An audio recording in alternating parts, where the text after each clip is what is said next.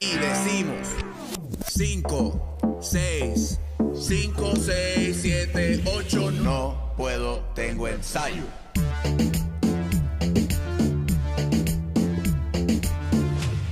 ¿Qué es la que hay, Corillo? Bienvenidos a otro episodio más de No Puedo Tengo Ensayo. Quiero eh, arrancar, ¿verdad? Diciendo y agradeciéndole a toda la gente que nos ha escrito a lo largo, ¿verdad? De estos tres años, con los últimos podcasts que hemos subido, que si no los has visto, pues obviamente te invito a que pases por el canal, ¿verdad? Cuando termines de ver este episodio, porque es bien importante que veas esto primero y después entonces caches todo el contenido que tenemos y de paso te suscribas, ¿verdad? De metas a la campanita, todo ese meneo, pero que bien contento, bien contento con el feedback de las últimas entrevistas, los últimos contenidos que hemos hecho aquí en el podcast, así que...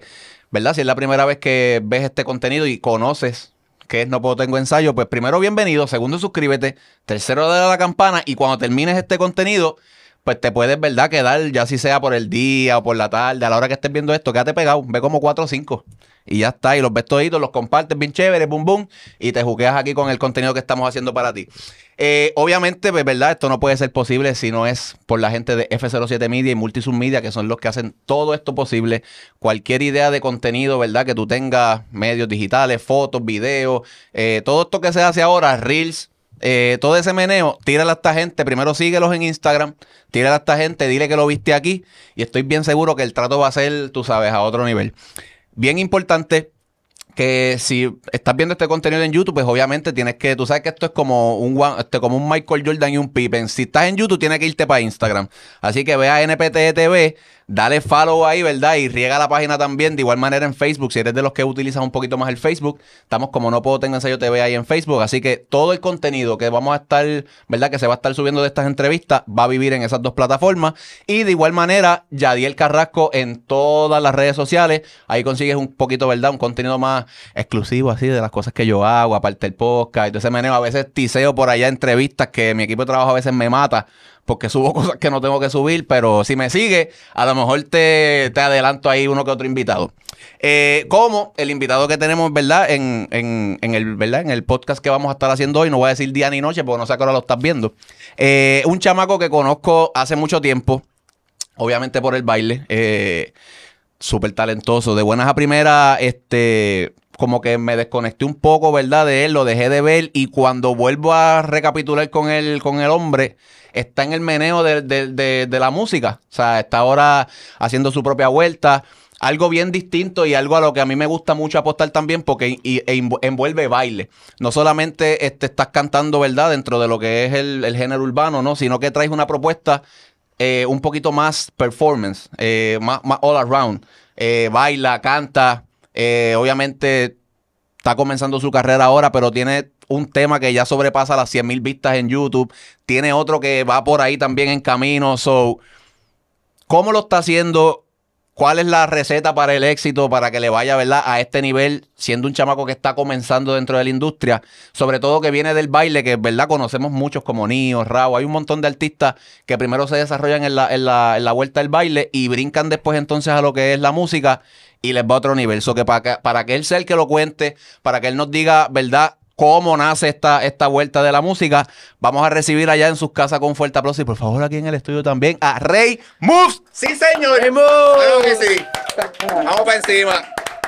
El movimiento. What's good? Papi, ¿qué es la que hay? ¿Tú tranquilo? Ay, un placer, tanto tiempo. En verdad que me hacían falta todo el equipo de NPT. ya tú sabes, no puedo tener ensayo en la casa. No puedo tener ensayo en la casa. Para que ustedes vean. Mira, brother, yo dejé Estábamos hablando, que me dijiste ahorita, te lo vas a tirar, sí. Estábamos hablando, estábamos hablando fuera de cámara.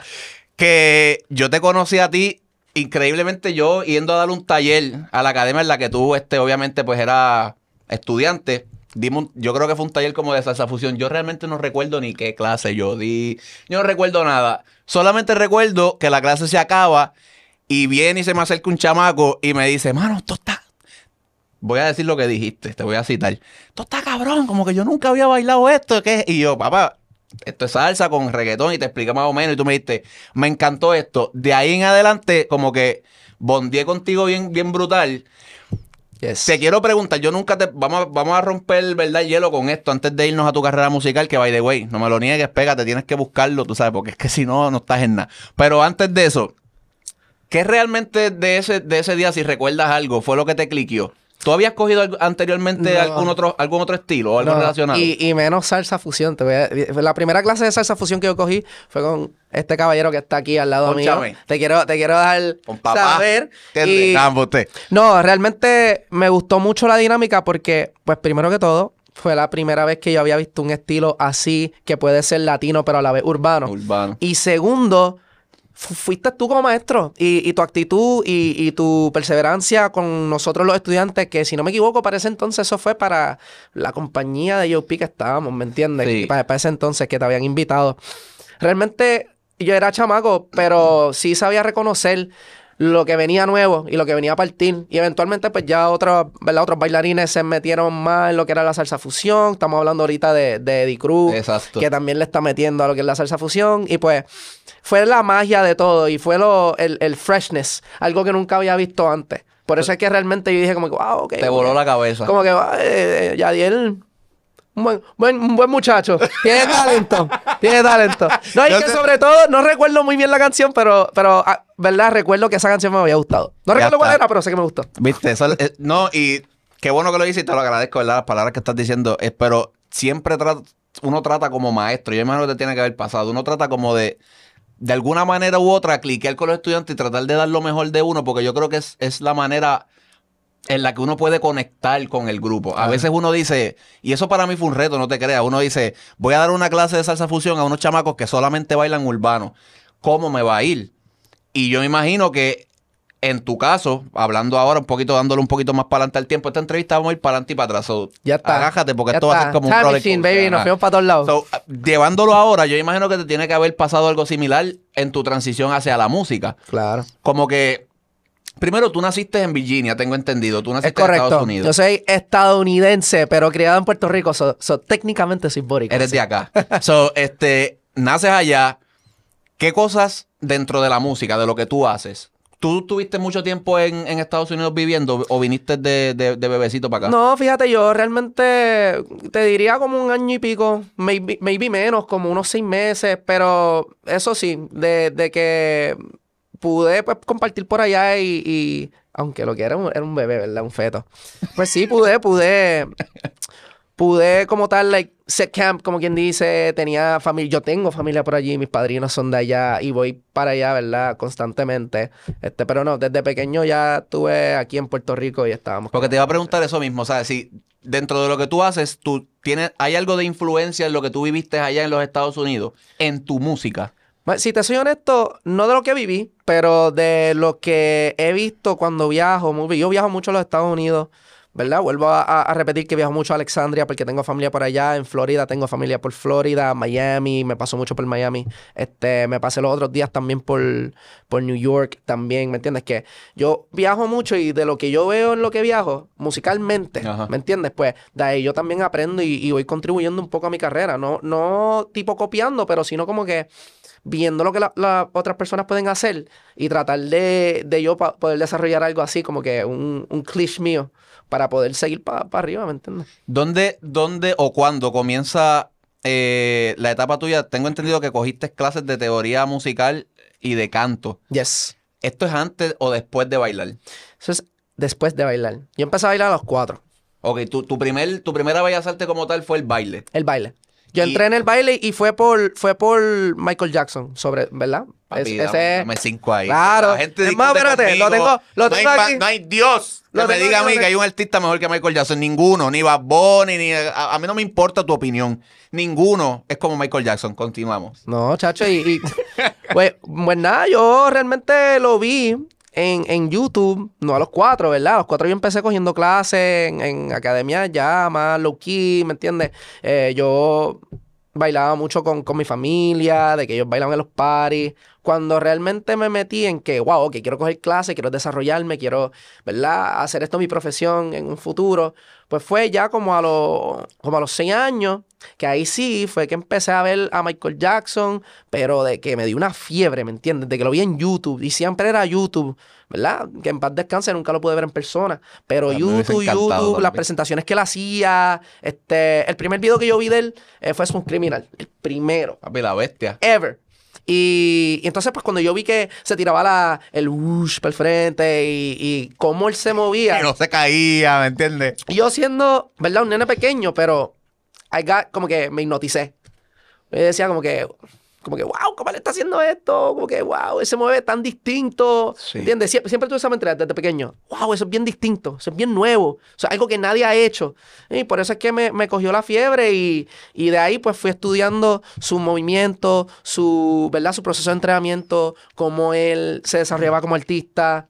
De ahí fue que surgió la pasión. Entonces, después de eso fue que entré a la Escuela Libre de Música Ernesto Ramos Antonini, Antonini. en San Juan. Y ahí fue que empecé a, a desarrollar tanto mi conocimiento musical como mi pasión por la música. Ahí fue que, ahí fue que tú cogiste clases de songwriting. Fue ahí. Cogí clases de teoría musical, eh, básica, intermedia y avanzada. Y avanzada, pues, en, en verdad, de lo que compone, parte es composición musical y composición de letras, sí. Ok.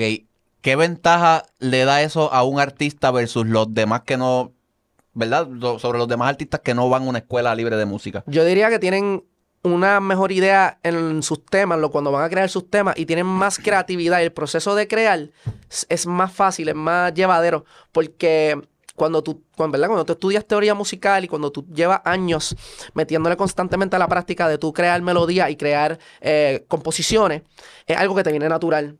¿entiendes? Y muchas veces, ¿verdad? Voy a ponerlo como un supuesto, pero muchas veces eh, uno entra al estudio, y lo digo porque también me ha pasado a mí, eh, entra al estudio y, ¿verdad? Ya más o menos tú vas con una pista de referencia, tú lo que vas, vas, cantas, das tus ad-libs, haces todo y ya tu trabajo acabó, ¿me entiendes? Y eso está cool, como que tú, y, y- y tú sacas temas y palos y tú pegas con ese proceso, no hay nada malo con eso, pero tú sabes cuán, ¿verdad? Lo voy a decir, cuán, cuán satisfying y cuánto más tú te disfrutas del proceso cuando tú eres parte de la creación de tu tema. Y es más O tú te puedes, claro, mira, yo te voy a dar ejemplo. Yo cuando fui a grabar eh, Pégate, primer tema que saqué, aquí, primer tema que saqué, eh, yo tuve mucho que ver en el proceso creativo.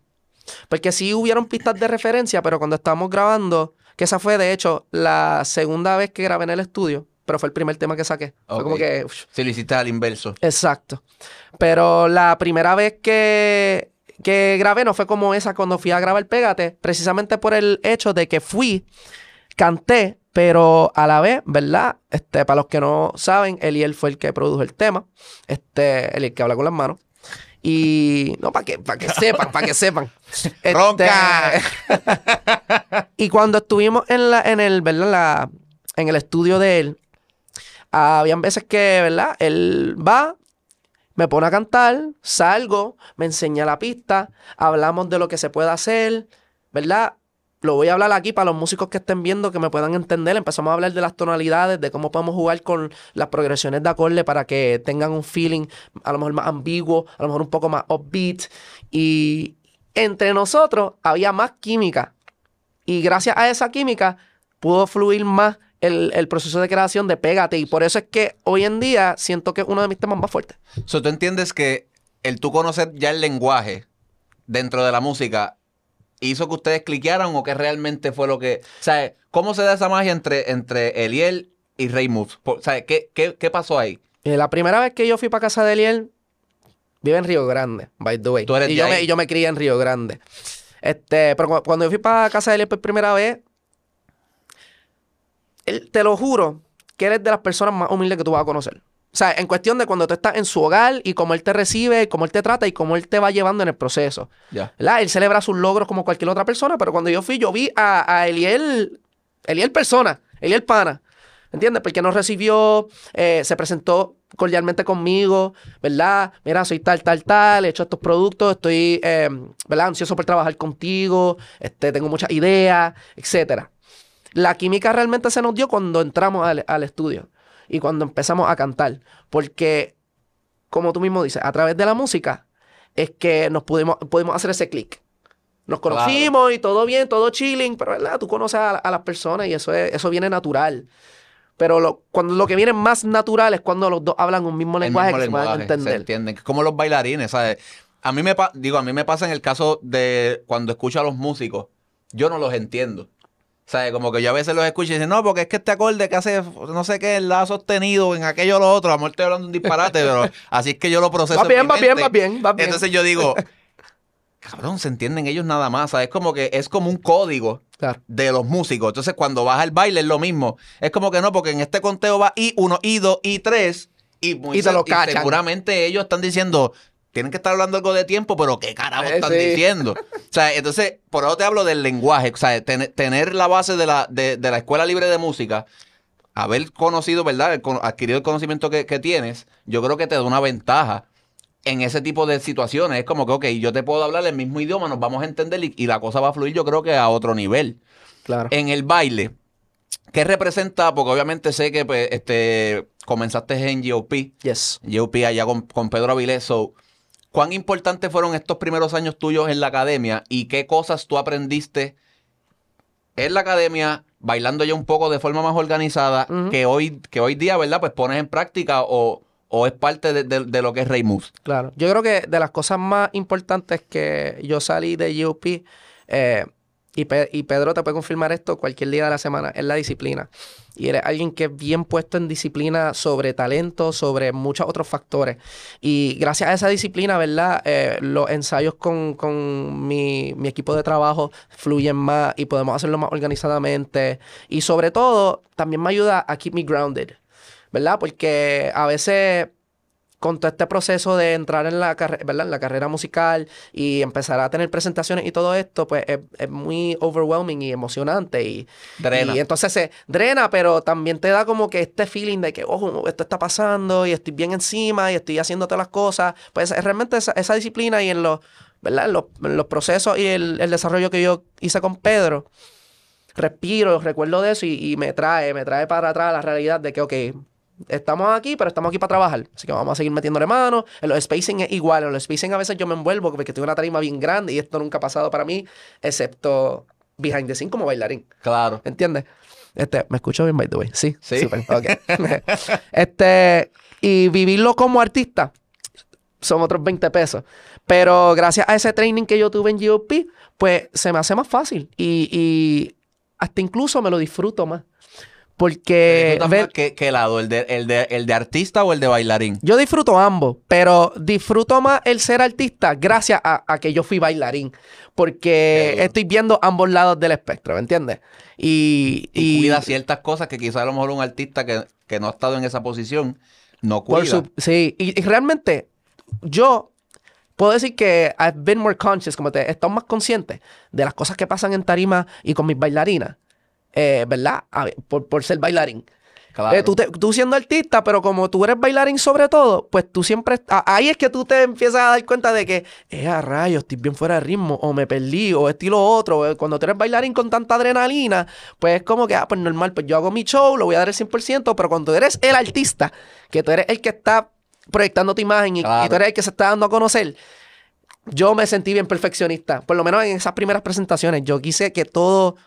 Y el estrés, yo hasta le hablaba. No, y- yo, hasta le hablaba a ella como que, no, no me hablen, que tengo un estrés encima, Dios mío, que quiero que todo salga bien. Añádele que tú tienes, o sea, el, el bailarín se trepa, obviamente ejecuta las rutinas que, que tú tengas y, y ya. En el caso tuyo, tú tienes que aprenderte las rutinas, saberte el conteo de las rutinas, aprenderte la letra, que no se te olvide la letra, estar en tiempo, o sea, te preocupas por más cosas, entre comillas, porque Claro. ya tú vienes de un bagaje de, estar de, de ser bailarín. o sea, te preocupa, pero atrás. te preocupa, pero innecesariamente, ¿me entiendes? Porque como ya está en tu memoria muscular, Correcto. eso no, no tienes iba. que preocuparte, eso va a salir natural, ¿me entiendes? Te tienes que preocupar más por el aspecto que no he hecho, que es cantar en vivo y acordarme de la letra y todo. Pero si te soy honesto, me ha ido todo bien hasta ahora. Y, y es algo que tengo que resaltar y, y decir que I'm very proud de que eso pase, de que, ¿verdad? Pueda explorar esa parte del multitasking de poder mantener la estamina en tarima, poder cantar todos mis temas bien sin, sin tener error ninguno y poder hacer los bailes y disfrutármelo sobre todo. Sí. Y que lo hice todo, ¿me entiendes? Así que al final del día yo hago mis presentaciones y I give myself, ¿verdad? El pat on the back. Sí, como dice, ¿quién fue? Yo creo, no sé si fue Snoop Dogg, que, que, que, que me, la- me tengo que dar gracias a mí mismo. Exacto. ¿Entiendes? Que suena hasta cierto punto como que, ah, diablo, que come mierda. No, pero deep inside es lo que es. O sea, el quien está ejecutando eres tú. Sí hay un equipo de trabajo que uno tiene que agradecerle, pero al final del día, la cara eres tú, es Rey. O sea, si tú no ejecutas, Fíjate, pero, fíjate, pero yo, yo siento que sí, pero no. Porque mi equipo compone mucho de lo que yo hago hoy en día en, ¿sabes? Y, y ellos no tienen que darse a conocer en persona Correcto. para que la gente sepa que ellos están ahí. Que el trabajo está hecho. No, y, y yo te voy a decir algo, incluso, este, mis presentaciones no son mis presentaciones sin mis bailarinas estando ahí y dándole el 100%, sin mi manejadora estando constantemente eh, ajorando a la gente en tarima para que esto salga bien, lo otro, sin Patria estando ahí ajorando a la gente para que todo esto salga bien, sin mi DJ que está ahí siempre manteniéndome constante, haciéndonos las señas, ¿me entiendes? Que es como que, sí, es Rey Moose, pero Rey Moose no soy yo, Rey Moose es todos. Un equipo, correcto. Y igual, ¿verdad? E igual que yo me disfruto mis logros, todos vamos a, a ¿cómo se dice? A disfrutar de eso y vamos a, a- a sacarle el provecho a eso. Claro, si, está, si estás trabajando todos, lo, lo más lógico es que todos disfruten del éxito del proyecto. Por supuesto. Cuando pasa algo en tu carrera, y esto yo no lo sabía, esto yo me entero buscando. Mm. Eh, ¿Verdad? Y lo, lo hablamos si quieres, si no, pues. Pasa algo en, en- en tu carrera, tú, tú tuviste una lesión. Yes. Háblame, Pero no me molesta hablarlo, fíjate, así que. háblame, digo, y qué bueno que no te molesta porque voy a hablar, ¿verdad? Te voy a dar un. Yo tengo una condición de salud ahora mismo que también me impide un poco bailar. Ok. So, por eso lo quise tocar. Claro. Porque uno nunca sabe a quién uno llega con estos programas y quizás quién está pasando por X situación. ¿Qué fue lo que realmente pasó? Porque explícame desde de, cero. ¿Qué Claro. fue lo que pasó? Y si esta fue la razón por la cual entonces te ayuda, ¿verdad? Un poco más a, a decir, ok, pues me voy a ir ahora más por lo de artista y voy entonces a bajarle un poco a lo, a- a lo del baile. ¿Qué fue lo que pasó realmente? Mira, yo entrenando para una de las este, de las presentaciones que teníamos en GOP para, no recuerdo ni cuál competencia, si te soy honesto. Capaz que era hasta el, hasta el mismo Hip Hop International. Este, pues yo en mi casa en Río Grande tenía un trampolín porque, ¿verdad? Yo soy bailarín, pero a la vez yo hago, lo, lo complemento con los trucos y la acrobacia. Que de hecho es algo que siento que deberíamos de, de practicar más hoy en día. Simplemente por añadirle flow y style a lo que es tu, a lo que es tu flow general. Pero nada, eh, yo solía practicar ahí por el simple hecho de que siempre quería hacer like better y siempre quería eh, top- topearme y llegar a un nivel más arriba. Pues un día, yo practicando, me tiré un, ¿verdad? Lo que se supone que fuese un doble mortal. Terminó siendo un triple mortal, así, los tres. Eh, y caí mal. Eh, si lo quieres pensar como un escorpión al revés, pues yes. de esa manera. Pero, pero en trampolín. O sea, no fue en piso, que si O sea, te caes en el piso. No, no diste, en- ya lo aquí voy yo con, ya di el detalles. No diste, no diste, no diste en la base del trampolín, sino que caíste en el trampolín de espalda y la espalda hizo como que al, arqueó. Sí, porque como es trampo, co- por, por eso decía que no fue en el piso, que si usted da en el piso, pues un cantazo seco. Como en el trampolín hay elasticidad, es más grave el, el- Sí, la lesión. la lesión. Ay, Dios. Pero no lo sentí porque tenía la adrenalina bien por encima y estaba bien. Y yo, ah, ok, me caí, Pablo, seguimos. Nada. Tan pronto yo salgo del trampolín y doy el primer paso en el piso, eh, un dolor inmenso por la espina vertebral. Hace como si tú, como si estuviesen- Electricidad. como una electricidad. Y me, sea, me quedé ahí como que, wow, ok. Intenté caminarlo, no pude, me quedé, es verdad, tra- caminé hasta donde pude, hasta el mueble y me quedé ahí. Eh, y le expliqué la situación a mi mamá. Pa, pa, pa, bla, larga historia corta, nos llevan al radiólogo para hacernos las pruebas. Y termina resultando que eh, tengo, ¿verdad? Se me formó una hernia. Aunque no saben lo que es eso, es cuando un disco en tu vértebra se, ¿verdad? Se, Sí, se- desalinea de la vértebra. Eh, en la región baja de mi, de mi, de mi espina dorsal, en la sección L1.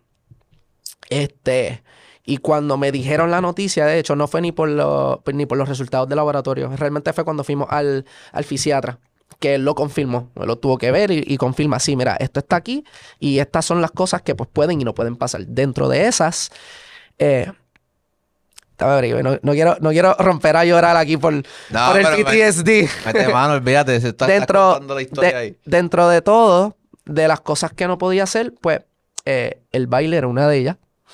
Y, e incluso el, el- cualquier ¿verdad? actividad física, deporte, correr, hacer ejercicio, no era una posibilidad para mí por un tiempo indeterminado. O sea, ellos no te sabían decir cuánto tiempo tú ibas a estar con esta lesión. Lo único que podían decir es que te vamos a poner en terapia y hasta que tú no vayas mejorando con las terapias, no puedes coger clases, no puedes, o sea, tienes que evitar subir muchas escaleras, eh, caminar demasiado durante el día, porque como la hernia todavía estaba fresh, eh, pues había una opción para hacerle cirugía, pero, chacho, estaba por el techo y...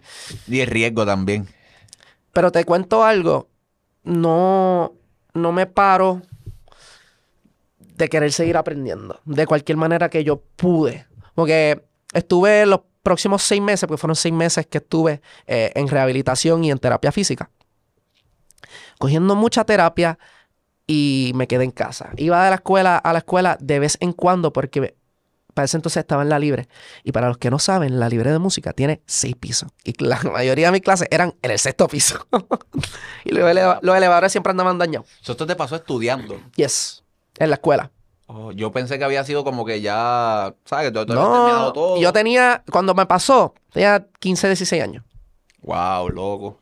Y, y como te digo, estaba entrenando para, para una competencia que tampoco pude competir y, y, o sea, fue bien devastador. Un día, después de los seis meses de terapia y dolor y descanso y no sé cuánta cosa, me levanté sin el dolor. Te lo juro, voy a, voy a usar la palabra, fue un milagro. Realmente. Me levanté sin el dolor y, y- y se me hizo bien raro miré como que, eh, ¿será que estoy soñando todavía? No, sé. Pa, no, estoy despierto. Ok. Y pues, lo, el primer, lo primero que se me ocurrió hacer fue ir para afuera y tirarme un baffle en la grama. Será, será. Tú no aprendiste No, nada. ¿eh? Pero gracias a Dios lo hice. Lo hice y no me dolió. Y al final del día, Diablo, yo le dije a mami, mira, ¿Estoy bien? no tengo dolor. Como que estamos. Y ella, no, pero es que la hernia, o sea, todavía la tengo. No, no te equivoques, la tengo. Y, y de vez en cuando, bien rara la vez, me duele. entra el, el dolorcito, bien leve. Pero te digo algo. Desde que se me fue el dolor de la hernia, le metí el 300% en el baile. Porque, como lo he dicho en, en otras entrevistas, en otras ocasiones cuando me preguntan, tú nunca sabes lo que tienes hasta que lo pierdes. lo pierdes. El valor, el valor de tú tener la habilidad para hacer algo y no hasta que te lesionas, que tú dices, porque cuando ¿sabes se- qué es lo que pasa? Que uno lo, uno lo comienza a ver tan normal, lo haces parte de tu rutina es como que, pues está bien, sí, ¿no? Tú bailas, ah, qué duro, y para la gente es como que algo bien wow, y para ti es como que, sí, yo voy y cojo clase allí los lunes y los martes, qué sé yo, ¿me entiendes? Como que, fine.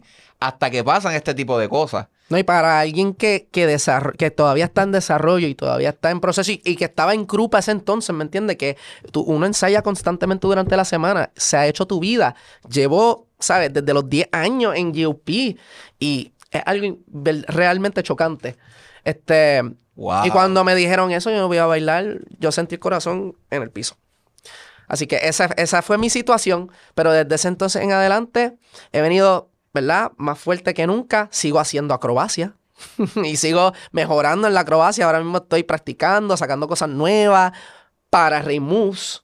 Así que dejen que eso sea un lesson para ustedes. Siempre sean agradecidos de las cosas que les pasan, este, por más malas que se vean, porque eventualmente pues es parte del proceso. Y, se, y, ¿sabes? Todo, yo, yo soy fiel creyente de que todo tiene un propósito en la vida. Correcto. Y Yo gracias también. a eso yo aprendí que el baile era lo que era para mí, de que esa era mi pasión, y que cuando se me fue el dolor, no iba, no iba a comer Ajá. y le iba a meter mano. Me vas a comer de la que pica el pollo con eso. eso es por ahí. Mira, háblame, sí, para, tú sabes, para dejarlo, tú sabes, bonito. eh, no ajá. Háblame de Pégate, mano. Más de 100 mil views en, en Yes. YouTube. Eh, Pégate. ese- este fue el primer tema que tú lanzas. Es correcto, pero fue el segundo que grabé. Ok, explícame por qué la decisión de hacer el switch. ¿Fue algo más de decisión de equipo o fue feeling? ¿Por qué? Nosotros sentimos que Pégate era un buen starting point para yo como Rey Mus. Que además es para, para mí es de las canciones más fuertes que tenemos. Que ah, tenemos muchas canciones ahora en, en proceso de grabación y todo, pero, pero Pégate fue algo especial. Igual que no me lo niegue. A mí Este. me encanta ese tema. Hey, Hacho, me fascina, no me lo niegues. Vayan, ahorita cuando se termine esto. Eh. Pero vayan. Y capel los dos temas, no uno, los dos. los dos. YouTube. R-A-Y-M-U-V-Z. Ya está. Que vamos a hablar- hay que hablar de eso también. Porque esto tiene como un significado tu nombre. Yes. Háblame un poco. Dilo tú, para no de verdad que pues, no me toca a mí. Dilo. Ray Moves, R-A-Y-M-U-V-Z. es lo que se le conoce como un... Se me olvida el término de, de repente. Yo siempre lo digo. El punto es que es, suena como rey del movimiento. Exacto. ¿ok? Pero, pero obviamente hay que cambiarle unas cositas para darle ese toque urbano. Pero, en fin, es rey de movimiento. Y describe mi persona, ¿verdad? Yo siempre, a mí me gusta decir que Christian y Raymond son dos personas bien distintas. Aunque los dos les gusta el baile, son bien energéticas, son bien social. Pero Rey Moose es el embodiment de mi proceso y mi desarrollo como bailarín. Como bailarín. Ray Moves es lo que la gente va a ver y va a asociar con los 10, 14, 15, 20 años que uno lleva metido dentro del salón de baile, mm, poniendo la música en repeat, sacando todo lo que pueda sacar. Yo digo, yo digo que en el caso de, artistas como, ¿verdad? Como, como, como tú, como Rao, como muchos que lo, que lo hacen, mano, es poner, es poner, es sacarle dinero a la inversión. O sea, si yo estuve, qué sé yo, 12 años de mi vida, 10 años de mi vida, metido, como tú bien dices, metido en un salón de baile, lo menos que yo puedo hacer, si voy a cantar, es tener un poquito de, o sea, enseñarle a la gente lo que yo soy. Claro. Yo apuesto mucho a ese tipo de artistas y te voy a explicar por qué. Por lo que hablábamos al principio, son, son artistas completos. No sé si me explico, o a lo mejor soy yo, ¿verdad? Esta es mi manera de, de ver lo que es el, el- el- el business. Yo he ido a mil, a mil conciertos. Y te- o sea, a mil, rey. No hay nadie que me diga a mí que tú ver un artista sin bailarines es lo mismo que tú tener un show montado. No. Nadie. No. Nadie. Y yo tengo aquí peleas a veces con mi equipo de trabajo, que hay gente que dice, no, pero es que eso no importa. Y yo, no, no, no. Para mí un artista tiene que llevarte algo adicional a lo que tú escuchas en un álbum, a lo que tú escuchas por ahí en Spotify y todo eso. Si yo te voy a ver a ti, si yo estoy invirtiendo tiempo en pararme de mi casa, guiar, ir al sitio, a verte, dinero, tú me tienes que dar algo más que, que la letra Claro. Y no me malinterpreten. Tú ejecutar, ¿verdad? Tú tener una, una voz privilegiada y, y- y- pararte y cantar, respeto, no se le quita porque yo no lo hago. Yes. Pero no hay nada igual a tú tener un show completo y tú ver algo pasando y de momento el, el- el mismo artista baila y se integran los bailarines. Ese es tu, es por, por eso es que tu, tu concepto es este. Por supuesto. O sea, le sacaste las palabras de mi boca, literalmente.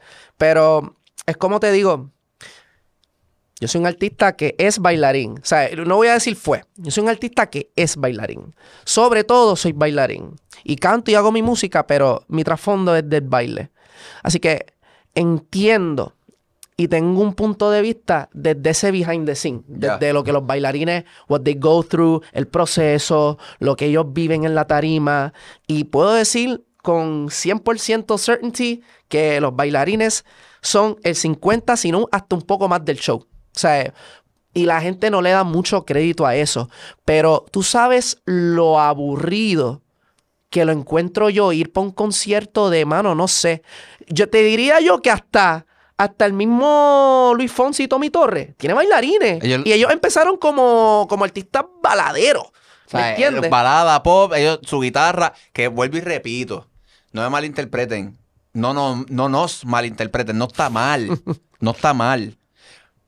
Pero a mí me gusta más que haya algo sucediendo en tarima. Es, pero ese soy yo. Es que nosotros los seres humanos somos seres visuales, ya. Esa es la única explicación que hay. Nosotros aprendemos, disfrutamos, sentimos todo a través de la vista. Ya, that's it. Y cuando tú vas para un concierto, muy fácil es cerrar los ojos y escuchar los temas que siempre andas escuchando. Correcto. Pero yo no quiero ir por un concierto para escuchar lo mismo que escucho en mi carro. Pa' yo ver- quiero ir por un concierto para ver algo que yo jamás he visto en mi vida. Y tú traer bailarines es algo, o sea, y como ellos bailan y cómo se expresan, es algo que nunca se da a conocer en la vida, en los mismos conciertos. Yo respeto mucho a Rau, porque dentro del equipo de Rau, muy bien, está Yamil, está Efraín, o sea, está, Fe- yo, no, Fifi, Fefe, está Fifi. Fefe, está Dario, estaba en el, en el, en el Denisa, equipo. que es la, la esposa de Fifi, que también viene de, de GOP, que o sea, eh, conocen y respetan lo, lo- lo que es el- la cultura. El mismo Raúl lo ha dicho. Yo no sé si tú tuviste la oportunidad de ver su último concierto también. Me encantó, o sea, tenía de todo, no era solamente urbano, había una sección que salían cuatro bailarines y hacían algo de lírico, después pasaba no sé qué, de, un- de algo de breakdance, después había un- otra cosa de... No, trabajó a los Yamawoki. trajo a los ya- Trabajo a los Yamawoki. Hello. Vayan a- Bueno, ustedes vieron cómo yo me puse en el blog el día que los entrevisté. Yo estaba cagadísimo. pero los trajo. ¿Me entiendes? ¿Sabes? Son, son elementos que al final del día es de eso se compone un show. Yes. Es un roller coaster. Ok, tengo a Raúl ahora cantando. Eh, a diablo, vinieron corriendo los bailarines, no sé de dónde diablo. Pan, se fueron. Ah, entraron los Jabberwocky. ¿sabes? Hay algo sucediendo todo el tiempo. Él entró de casa del carajo de por allá. Y voló para la ¿me tarima. O sea, y son cosas que tú como espectador, ¿sabes? Como fanático, te las llevas. Y ahora mismo, mira lo que estamos haciendo. Hablando de los highlights de cosas que pasaron que no son normales. Y son memorables. Y son O memorables. sea, eso se queda contigo. Correcto. Y el pro- eso es un propósito de un concierto. Tú no vas para un concierto para ver al artista, ver lo que cantó, ver lo que hace y ya. O sea, tú vas a un concierto para pasar una experiencia que se va a quedar contigo, por el resto de tu vida. De que tú puedas tener 30, 40, 50 años y hablar con tus panas o hablar con tus hijos de la vez que yo fui para el Choliseo o para la vez que fui para el Irán Víctor a ver a Raúl Alejandro. que se encaramó allí. Que, que ¿no? voló por encima de todo el público, fuas, le dio el saludito a todo el mundo, sacó no sé cuánto artista. ¿Me entiendes? Conciertos son experiencias, conciertos son memorias. Y la única manera que tú vas a llegar a eso es trayendo otros elementos además de tu voz. Ya está. Hablando un poquito de, vamos a hacer ya lo que he's preaching ahora mismo, yo quiero que ustedes sepan. Este, hablando un poquito de, hablando un poquito de, del baile como tal. Yes. Hace, uno- hace unos minutos estábamos hablando de que la gente no, hasta cierto punto, y no voy a incluir a todo el mundo porque hay gente que sí lo hace, pero no valoran o no respetan el trabajo que hace el bailarín o el, o el rol de un bailarín dentro de una producción. Claro. ¿Cómo tú, o sea, tú estuviste ahí? ¿Cómo tú, ¿Cómo tú ves eso, verdad? Esa situación que yo pienso que ha cambiado un poco. Al pasar de los años ha cambiado, no, no como yo quisiera que estuviera, pero ha cambiado No, algo. pero ha hecho progreso, de seguro. Uno. Y dos, ¿cuán importantes son los bailarines o cuánto se debe respetar la profesión de un bailarín? O sea, yo lo voy a decir bien right true. O sea, a un bailarín, eh, yo siento que en un show se le tiene que dar el mismo peso que un artista. ¿Tú sabes lo que a mí me gustó? Que ahora los bailarines les estén dando in-ear monitors. Eso fue un buen paso para adelante. Los ayuda a mantenerse más en ritmo, los ayuda a estar más integrado al show, más integrado con el artista. Más, más conectado con el equipo también. Sí.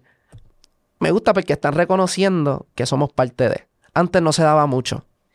Recuerdo un tiempo donde yo hacía show, y bien triste esto, pero es la realidad, a 100 pesos, 125 Eso pesos por, mano, una hora y media, dos horas de show, maybe un poco menos, como 50 minutos.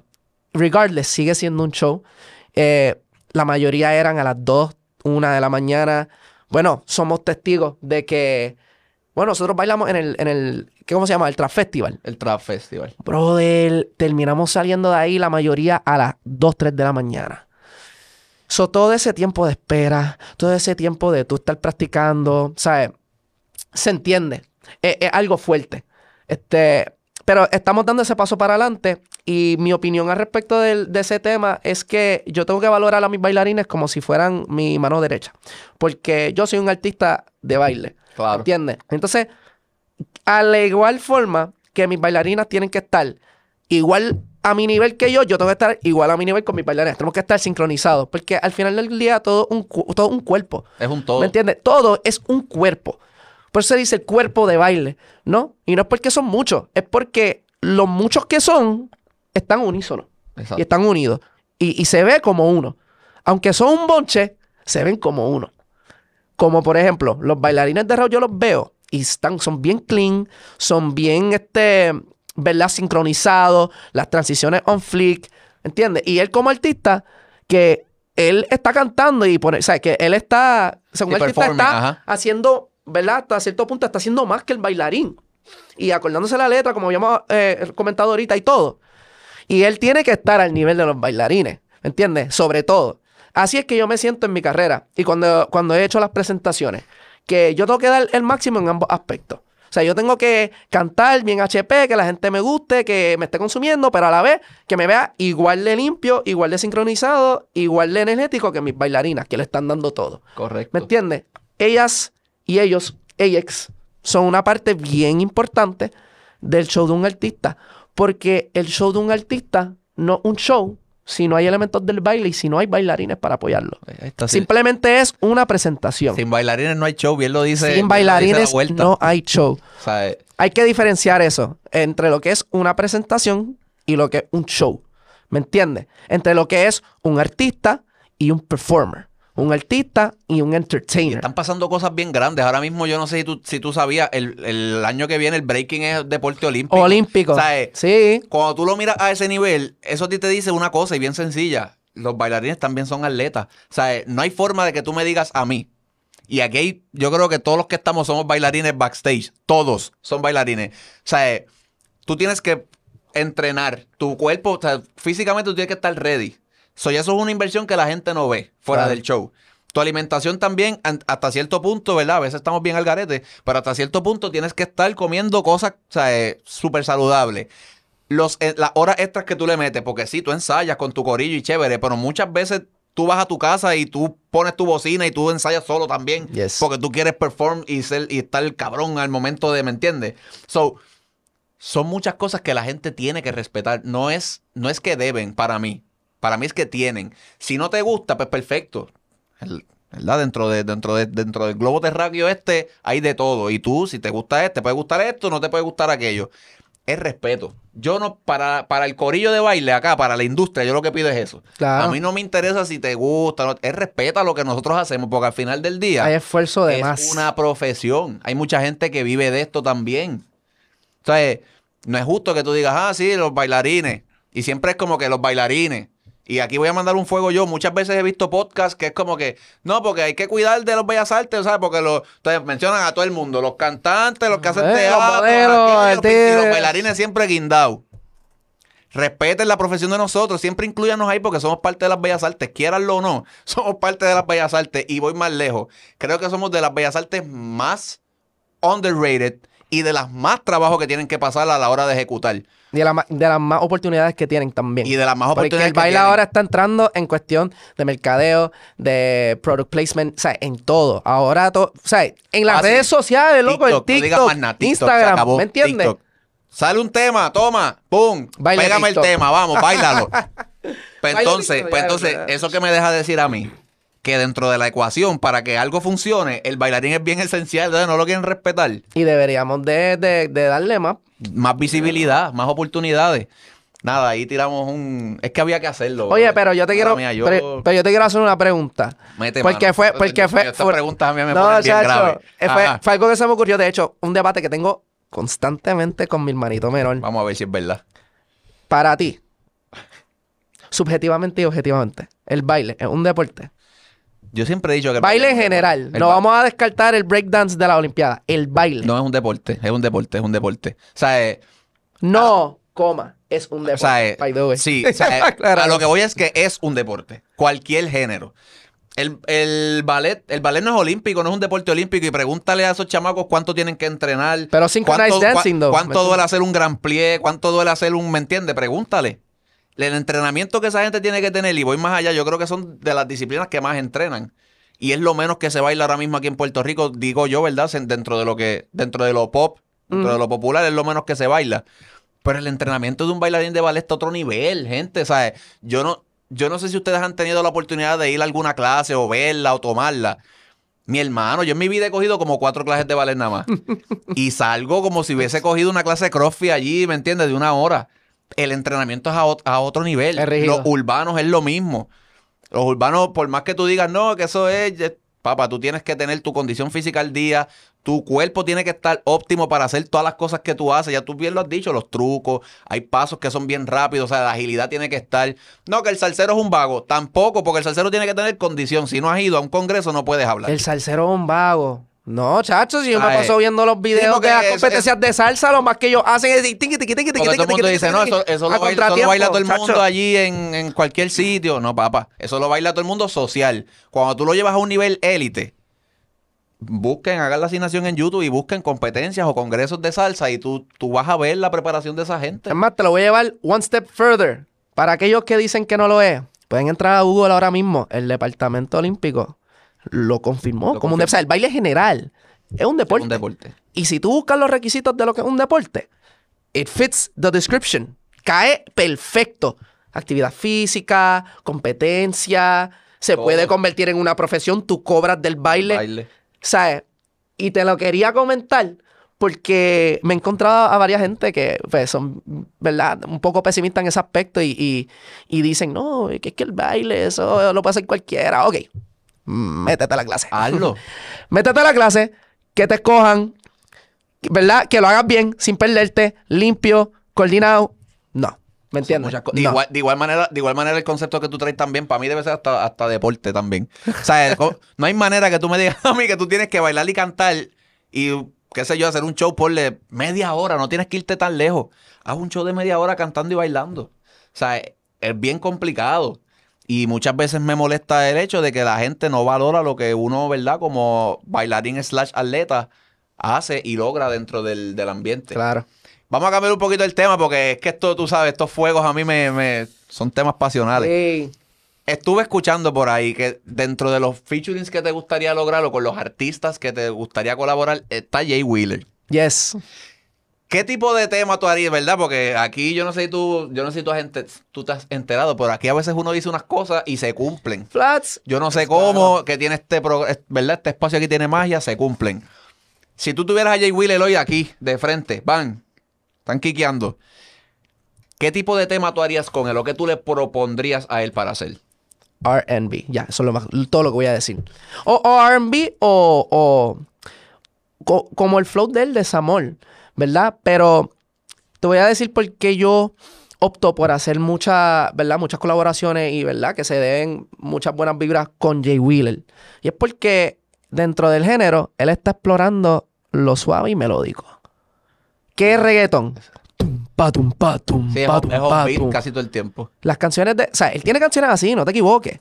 Pero Jay Wheeler es, es más flow melódico, tú lo escuchas, you can relate, porque son cosas que a él le pasa que nos pueden pasar a cualquiera. ¿Entiendes? No es que está hablando de yo te voy a coger y te voy a llevar para allá. ¿Me entiendes? Como que tú, te- tú lo sientes. De hecho, lo dice y yo hace poco, hace como unos dos, tres días, escribiendo cosas así de desamor, escribiendo cosas más para que la gente pueda identificarse y, y llorar conmigo y, y tener ahí el, ¿me entiendes? Es un artista que yo siento que resalta mucho la parte musical del artista. ¿Sí? Y, y, ¿verdad? Igual que Jay Wheeler menciona a Sech, son personas que, que cantan, tienen voz, tienen talento e integran la instrumentación dentro de su proyecto y su propuesta como artista. Yo le comenté a, a, a Muévete Coño, el podcast, que yo, por, prim- yo por- cuando vi a Sech por primera vez fue en el concierto, cuando él hizo en el Choli, este, tocando piano. Ting, ting, siga que tomándose otro trago. Papi, nunca había escuchado el Choli gritar así con, con tanto ánimo. El tipo está sentado tocando el piano, cantando. Pero es porque le gusta. cosas extra que tiene el artista. y es, y algo que no se ve muy a menudo, ¿me entiendes? Así que Jay Wheeler, Sech, les aprecio mucho su música, sigan haciendo lo que están haciendo, sigan partiendo y espero que se les pueda dar una colaboración para tirar un R&B, un flow más nuevo. Eso estaría durísimo. A mí, ¿tú te imaginas que... Papi, si se da... Lo, lo- Yo, Jay Wheeler, mira el aquí, podcast, no puedo aquí, ensayo. Para que sepa, así que yo no voy a decir más nada. ¿Te gustaría en algún futuro experimentar algún otro tipo de género? Yes. Experimentar dentro de algún otro tipo de Claro. género. De hecho, actualmente la propuesta que estamos trayendo es fusiones de, de- de urbano con muchas otras cosas.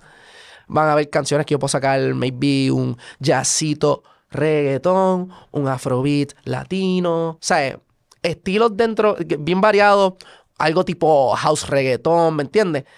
Para que la gente escuche productos nuevos, pero que a la vez vayan dándole, como que dándole mucha promo a estos estilos que, que tú sabes muy bien, porque son fusiones de, de, de, de estilos que se escuchan mucho a nivel de isla, ¿me entiendes? ¿Escuchaste el disco nuevo de Osuna? ¿No lo has escuchado? El, de... No, Papi, tienes que escuchar ese, tienes que escuchar ese disco. ahí sea, está. yo Está en mi Spotify aquí. Yo siento que tú vas a quiquear con, yo siento que tú quiquearías con ese estilo bien nice también. Como que escucharte en un afro, en un afrobeat, no sé, como que tu voz va con eso. Puede ser, vamos a ver. Yo no sé, yo. Puede- ser. Raymus, Afrobeat. ¿Qué viene próximo por ahí, bro? De que se pueda decir, obviamente. Sé que estás trabajando estos, estos dos temas que tienes ahora, que tienes que, gracias, que tienes que, tienes que, obviamente, capearlos. Si no los has ido a escuchar, métete Ray Moves, ¿verdad? R-A-Y-M-U-V-Z en YouTube y búscalo. Este, y de momento, pues métete también a tu Spotify y guárdalos ahí, porque, ¿me entiendes? Para que. Spotify, SoundCloud, Audio Mac, me da todas las plataformas digitales. Dicen que si tú guardas un tema en Spotify, en tu playlist, te, te da cinco años de vida. Así que Ah. corre ahora, pam, pam, guárdalo los dos y tienes 10. ¿Me entiendes? Así que vayan igual, o sea, escúchenlo realmente, pero no sé, como que escuché el tema, escuché el disco, perdóname, y te veo en ese flow. ¿Qué cosas vienen nuevas que se puedan decir, verdad? Si hay algo, algún proyectito trabajándose, Estamos- si hay algún meneo por ahí, interesante. Uh, estamos ahora mismo trabajando, ¿verdad? Para sacar el tercer tema. Este, y sacarlo, ¿verdad? Con video musical. Pero le estamos dando más cabeza a lo que va a ser el EP. eh, titulado. Ah, no lo voy a decir. ¡Ah! ¿viste, viste? Yo dije aquí, Tú. Tú, tú pensabas, tú pensabas. no. No, no, no. Pero vamos a sacar un EP eh, alrededor de 6, 7 canciones. Este. La mayoría trabajada, ¿verdad? Con lo que es Warle Beatmaker, pero también tenemos a Eliel, que habla con las manos, y tenemos a, a Sousa.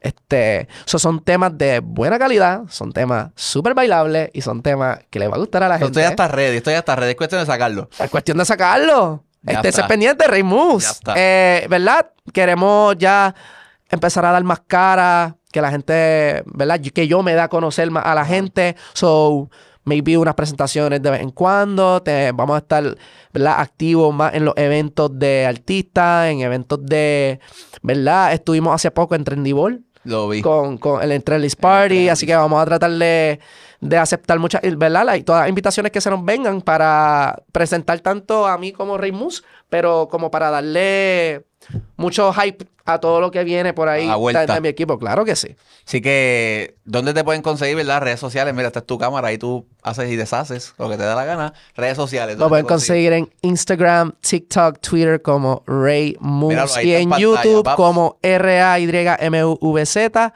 y pueden escuchar en Spotify, en todas las plataformas digitales, Spotify.